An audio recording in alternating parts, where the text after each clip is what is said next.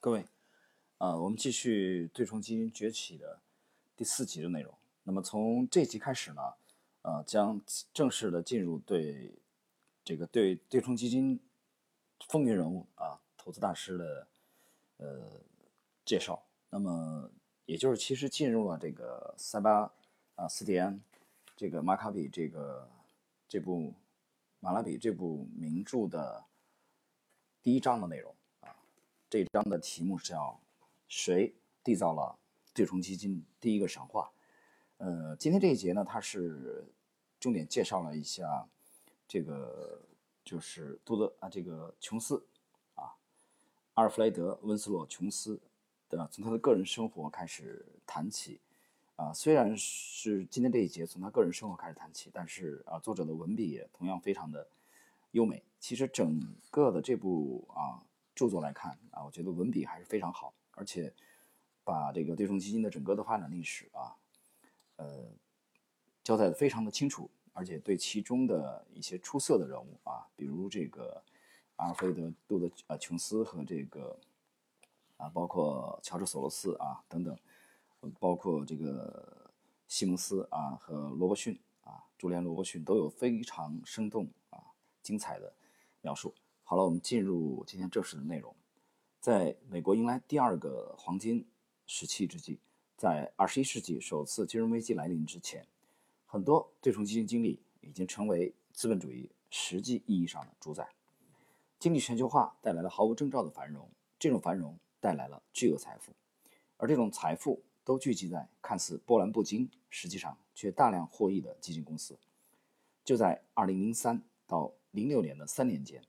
前一百名对冲基金的资金翻了一倍，达到一万亿美元。这些钱足够买下在上海股票交易所上市的所有股票，也等同于加拿大一整年社会产出的总值。人人都认为对冲基金现象是新的、史无前例的，是一个新时代的标志事物。为对冲基金运作数亿美元的资金，并从中赚取几千万，成为。众多金融精英去华尔街的目的。某一杂志文章的作者如是说，而另一名作者说，对冲基金是股票市场发展的最终形式，是当前崇拜成功的合理的延伸。不过，对冲基金并不是新事物，也并非史无前例。上一段引用的第一句话出自2004年发表的《纽约杂志》上的一篇文章，而另一句话也是来源于该杂志，来自于差不多同样的文章。不过，这篇文章发表于四十年前。二零零四年的那篇文章称赞对冲基金经理是那种能连续二十二天正确预测市场走向的人，而六八年的文章则表明对冲基金经理能连续七周每周盈利百分之二十。二零一四年的文章抱怨说他们不仅傲慢狭隘，而且低调。一九六八年的文章则说大部分的对冲基金经理不愿意谈论他们的成功。如果对冲基金就像新世纪的 IT 精英那样出现，如果他们取代了二十世纪八十年代的融资收购巨头和二十世纪九十年代的网络精英，需要记住的是，他们也是更早时期的风云人物。二十世纪六十年代繁荣时期，一篇著名的报道说，一个对冲基金经理可以远离市场，但仍然清楚怎么和市场的步调合拍。如果你真的能够预知将来，那么你甚至不需要知道目前的状况，不需要弄清目前的状况，你可以不看那些新闻，因为那些东西你早在几个月之前就预测到了。第一个对冲基金的时代最大的神话就是阿尔弗雷德·温斯洛·琼斯。我们之前已经提到过，他在1968年发表在《纽约杂志》上的一篇文章里被奉为业界鼻祖，但他并不是华尔街元老，和。许多后来的对冲基金巨头一样，他在对这个行业若即若离的同时，改变了金融的性质。一九四九年，当琼斯发明一种他命名为对冲基金的投资工具时，资金管理还是单一保守的，其从业者被称为受托人，他们的工作也只是保持本金，而不是寻求增值。就连富达和保德信这样的资产管理公司的老大也是如此。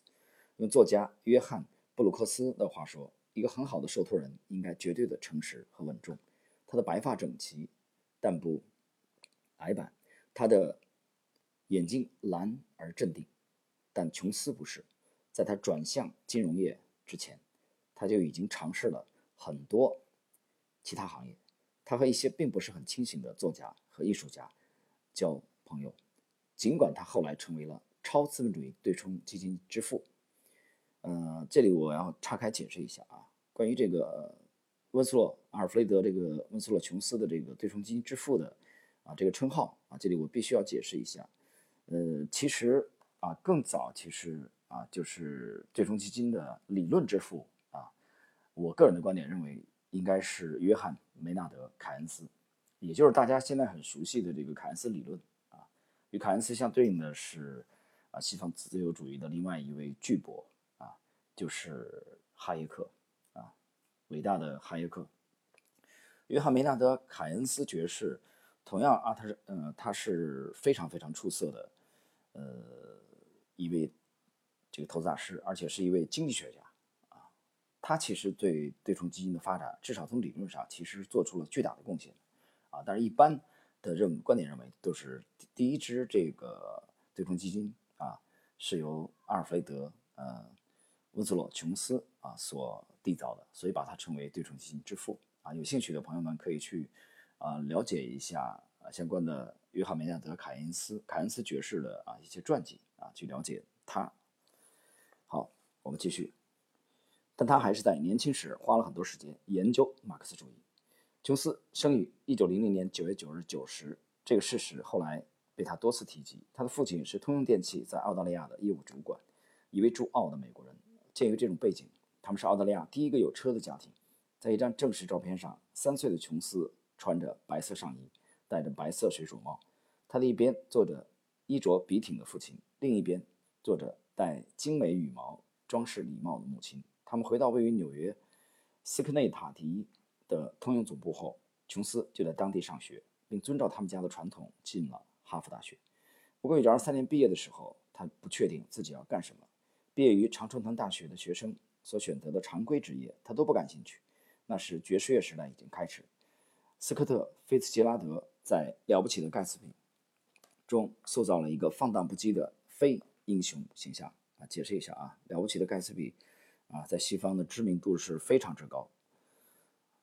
瘦瘦的，高高的，啊，有着随和的性格和浓密的头发。琼斯与菲茨杰拉德所塑造的这个人物非常吻合。不过，琼斯对于生活有很多别的想法。他继承了父亲的旅游嗜好，签约成为一艘不定航线的不定期货船上的事务长。他花了一年时间周游世界。后来，他做过出口买家，也在一个投资咨询公司做过统计分析师。又漫无目的的做了些别的之后，他参加外交部考试，进入美国国务院。琼斯在一九三零年十二月作为美国副领事被派往柏林。当时德国的经济处于下滑阶段，那年社会产值下降了百分之八，失业人数达到百呃四百五十万。在三个月之前的大选中，名不见经传的国家社会党得益于全民的愤怒，在国会赢得了一百零七票。琼斯的工作使他必须面对德国的难题。他写了两篇关于德国工人状况的文章，一篇谈论食物，一篇谈论居住。不过，在遇到左翼反纳粹名士安娜·布鲁克之后，他在德国的工作变得和感情有关。安娜出生于犹太银行世家，她漂亮、妩媚，也很聪明。她曾经借助柏林一家医院的产房，逃过纳粹分子的检查。几年后，她卷入巴黎的地下组织。她相信自己可以带着个纸箱入住伦敦最好的酒店。当1931年琼斯遇到安娜的时候，他正在列宁主义组织工作，并且单身。之前他经历过两次婚姻。琼斯被安娜的社会主义热情与迷人的气质所折服。他成为帮他达到政治和私人目的的工具。琼斯和安娜秘密结婚，但是这段婚姻仍然很快被曝光，这迫使他于1932年5月向美国国务院辞职。那时他进国务院不过一年半的时间。不过他和德国的关系并未到此结束。他在1932年秋天返回柏林，化名为理查德·弗罗斯特，秘密为列宁主义组织工作。第二年。他作为组织在伦敦的代表，化名为 H.B. 伍德，试图说服崇尚和平的英国工党认识到武装反抗希特勒的重要性。英国当局对琼斯的行为越来越怀疑。后来，他们发现他在柏林上过由德国共产党组织的马克思主义工人学校。一位美国国务院职员在回复伦敦方面的质疑时写道：“这就不难理解为什么琼斯先生在外交部工作的同时，还对共产主义感兴趣了。”这里我们解释一下啊，那么塞巴斯蒂安的这个名著里边啊，在介绍对冲基金经理的时候啊，他会适当的关注啊他们早年的一些生活的有趣的片段啊，但是我已经讲了啊，如果你耐心的去听完的话，你会发现了解这些啊超级基金经理他们早年的生活经历啊，对我们去了解他后来的投资理念和交易风格，实际上是非常有帮助的啊，所以大家耐心一点。德国对希特勒的反抗根本不切实际。琼斯和安娜的关系也是，这对夫妇几个月之后就离了婚。一九三四年，琼斯离开伦敦去了纽约，成为哥伦比亚大学社会学专业的研究生，并与一位来自弗吉尼亚庄园的中产阶级女孩啊玛丽伊丽莎白卡特结婚。但是，如果说琼斯的结婚啊生活似乎在向传统转变的话，那么这种转变也是不彻底的。他在二十世纪三四十年代这段时间一直与德国左翼保持联系，并且参加了参与了美国情报局的活动。和玛丽结婚后，他于一九三七年前往饱受战火摧残的西班牙度蜜月。他的第二次婚姻使他和作家啊多罗西帕克搭便车去了前线，途中还遇到了拿威士忌。款待他们的欧内斯特·海明威。好了，那么前面啊这个段落啊，作者花了一定精力来描述琼斯早年的这个生活经历啊和情感经历，以及他早年的这个对信仰的这个追求。呃，现在呃后边的内容开始正式的啊这个介绍呃琼斯对这个对琼斯的这个。交易的啊这方面的这个理解，啊，我们来看一下，一九四八年，一个财富杂志的约稿给琼斯提供了转向金融业的契机。早在二十年前离开那家投资咨询公司后，他基本上就忽略了这个领域。由此形成的文章于一九四九年三月以“预测的时尚”为题发表到《财富》杂志上。文中预测到了继他之后的很多对冲基金。嗯，琼斯。相信投资者的心理造成了股票价格的趋势性，股市的上涨使投资者变得乐观，进而使得市场进一步上涨，然后投资者更加乐观，往复循环。这种循环使得股票价格上涨，形成了一个可以据此获利的趋势。当投资者心理逆转的时候，这种假象就会破灭。当这种循环将价格推到一个不可支撑的水平，贪婪就会转向恐惧，变动就会逆转。琼斯在《财富》杂志中描绘的图表专家们为找到这个临界点提供了全新的方法。一些人认为，如果道琼斯指数在上涨，而大部分个股都下跌，则反弹即将逐渐消失。其他人则认为，如果股票价格上涨，但交易量在下降，就说明牛市缺乏多头支撑，市场很快会逆转。但大家都认为，股市图表是金融成功的核心，因为图表中的趋势可以重复。啊，这一段，呃，作者的塞巴斯蒂安，这个马拉比的这个描述啊，其实就是趋势投资派的啊非常鲜明的标签。由于在之前我刚刚解读过这个呃趋势跟踪啊，其实刚才这一段，尤其是最后的这两句啊，很鲜明的这个趋势投资的这个风格啊，琼斯的这种风格啊，已经呃呼之欲出了。我们继续来看。尽管琼斯很尊重图表预测专家，但他似乎对经济学学学术界一无所知。一九三三年和一九四四年，统计经济学的创始人之一阿尔弗雷德·考尔斯发表了两篇评论金融从业人员提出的大量投资建议的文章。第一篇文章的题目是“股市预测者能预测吗？”该文章只有五个字的摘要回答了这个问题，这值得怀疑。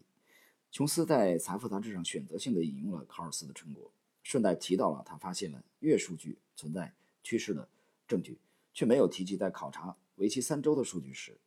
考尔斯并没有找到这种序列相关的证据，也没有提到他的结论是在市场上的任何现象都太微弱、太不可靠，不足以据此交易以盈利。不过，撇开琼斯对考尔斯的文章并未仔细研读不提，至少在一点上，琼斯和考尔斯的观点是一致的，他们都认为成功的市场预测无法持续，预测趋势的每个过程都可能破坏它。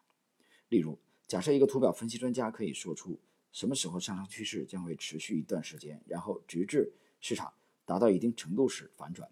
然后然而资金就会反映这种说法，直接将价格拉高到预测的水平，这种趋势就会被扼杀在摇篮中。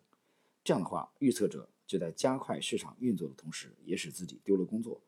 就像琼斯在《财富》杂志的文章中断定的一样，价格趋势会停止，市场将相对温和的、有秩序的波动，并只反映基本面的变化。就他不可能预见的程度来说，琼斯预测了对冲基金的历史。此后的几十年，一波波的金融创新提供了从市场获利的机会，而且许多人发现，一旦他们的见解被足够多的投资者所理解，获利机会就会消失，因为市场已经变得更加有效。在二十世纪五六十年代，琼斯本人也试图赋予一个市市场，啊，一个新的功能。可是这种变化的性质远远出乎他的意料。那从这一段呢，我们看呢，其实琼斯琼斯也是在探索啊，就这个时候他还是在这个沉浸在这个市市场有效性的啊这个呃幻影当中。还是没有从在从当中走出来。当然，后来我们看到啊，琼斯后来的这个辉煌的这个啊成功啊，其实也就标志着啊，他从某种程度上啊，从市场有效性当中啊脱颖而出。那么今天啊，我们这一节的内容就到这里，在下一节啊，我们将进入本书的啊第一章第十八页的最后一个自然段啊，继续来去学习啊。阿尔弗雷德·温斯洛·琼斯的具体的对冲基金的生涯。好了，朋友们，今天我们第四集的内容就到这里，谢谢。